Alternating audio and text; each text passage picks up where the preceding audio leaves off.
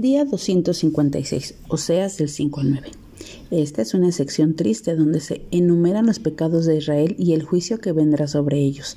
Se condena a los sacerdotes de líderes de Israel que condujeron al pueblo a la idolatría mediante su mismo ejemplo. El pueblo de Dios caía de pecado en pecado, no se arrepentía. La infidelidad de Israel a su Dios era igual que la de una mujer adúltera venida a prostitución que se aleja de su esposo. Los pecados de Israel son denunciados y enumerados. Apostasía, fornicación, soberbia e idolatría fueron algunos de ellos. Pero, ¿por qué pecaron así contra Dios? Fue su ignorancia, su falta de conocimiento de Dios, su arrogancia lo que los llevó a alejarse de Dios.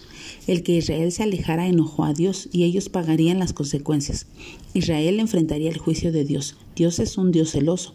Por ellos no lo conocieron, no pudieron entender lo que esto significaba y así era fácil entregarse a sus ídolos y al deseo de tener algo que adorar porque no lo conocían a Él.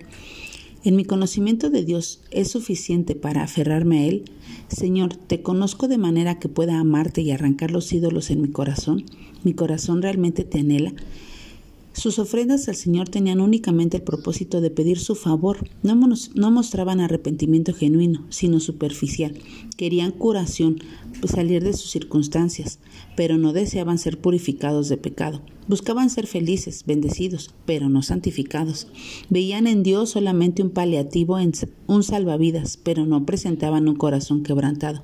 Querían rapidez, decían como aquellos falsos que ofrecen remedios rápidos que quieren tratar un cáncer con pomada para rosadoras sin saber que la verdadera solución es un proceso que requiere de tiempo. Este pueblo solo quería un cajero automático donde yo te pido, tú me das, yo te ofrezco sacrificio y tú a cambio me perdonas.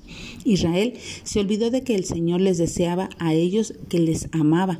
Olvidaron lo que Dios deseaba era una relación con su pueblo como la de un esposo con su amada.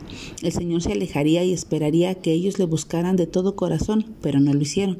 Aunque pareciera que Israel hacía una sincera declaración al volverse a Dios en el capítulo 6.1, no lo era así. Su aflicción continuaba sin tener el fondo un sincero arrepentimiento. Al leer acerca del comportamiento de Israel, quiero revisar mi propia condición preguntándome, ¿cómo es mi devoción a Dios?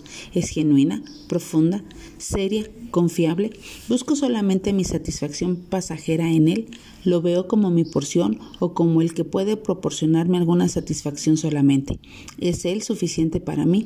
Al igual que con Israel, Dios quiere ser tu Dios.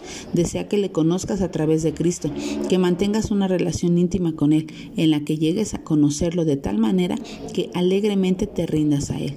Dios no busca una adoración ciega o egoísta. Él desea y merece nuestra adoración por quien Él es. Que tengas un buen día y que Dios te bendiga.